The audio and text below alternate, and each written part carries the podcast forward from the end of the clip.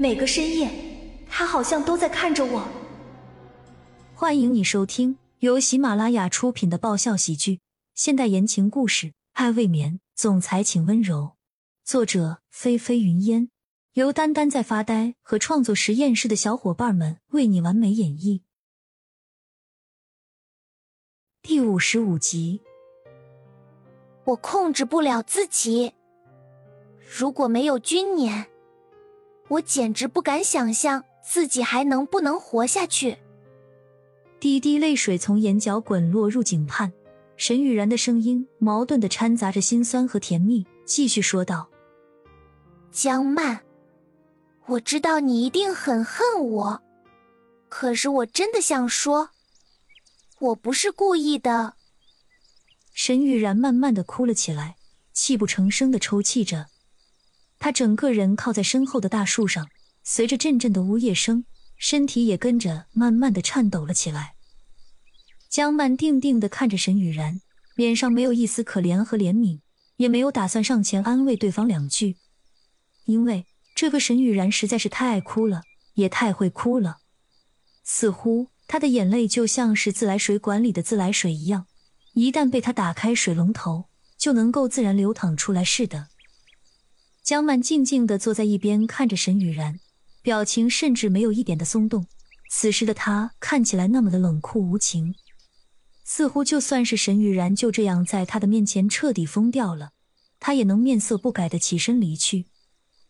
沈雨然突然起身朝江曼靠近，双眼里的恨意和笑意相互纠缠着，浮现出了一种让人感到惊悚诡异的挣扎和疯狂。你为什么要进入洛家？江满，我不相信你会真的那么好心，就只是为了照顾那个可能一辈子都醒不了的洛居墨。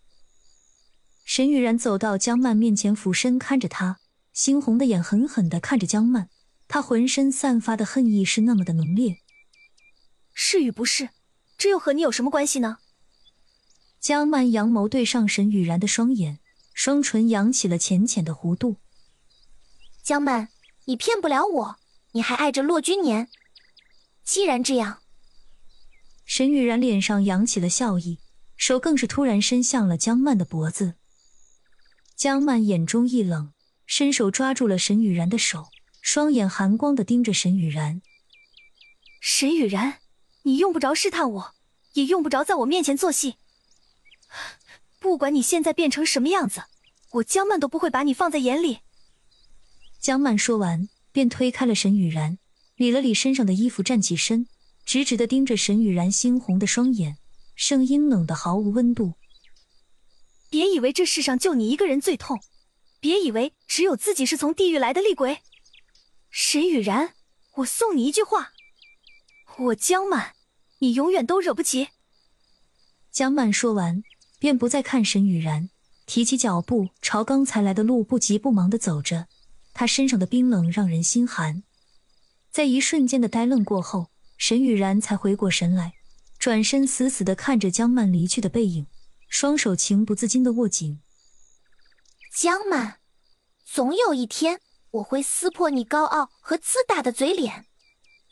沈雨然狠狠的说着，牙齿咬得咯吱作响。夜色中，一辆车正飞快的朝山上的骆家别墅开来。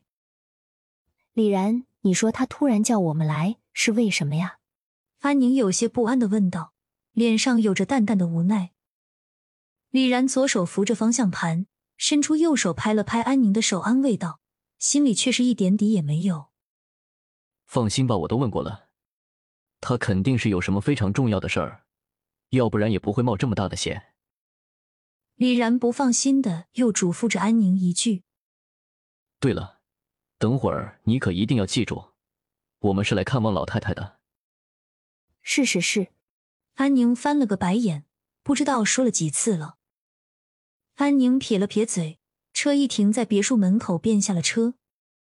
两人下了车，准备按门铃，可是却发现大门竟然是轻轻的掩上的。安宁和李然对看了一眼，都有些疑惑。进去看看。李然脸上正了正色。眼里划过警惕的，轻轻推开了大门。安宁则跟在了李然的身后，两人悄悄的朝别墅里走去。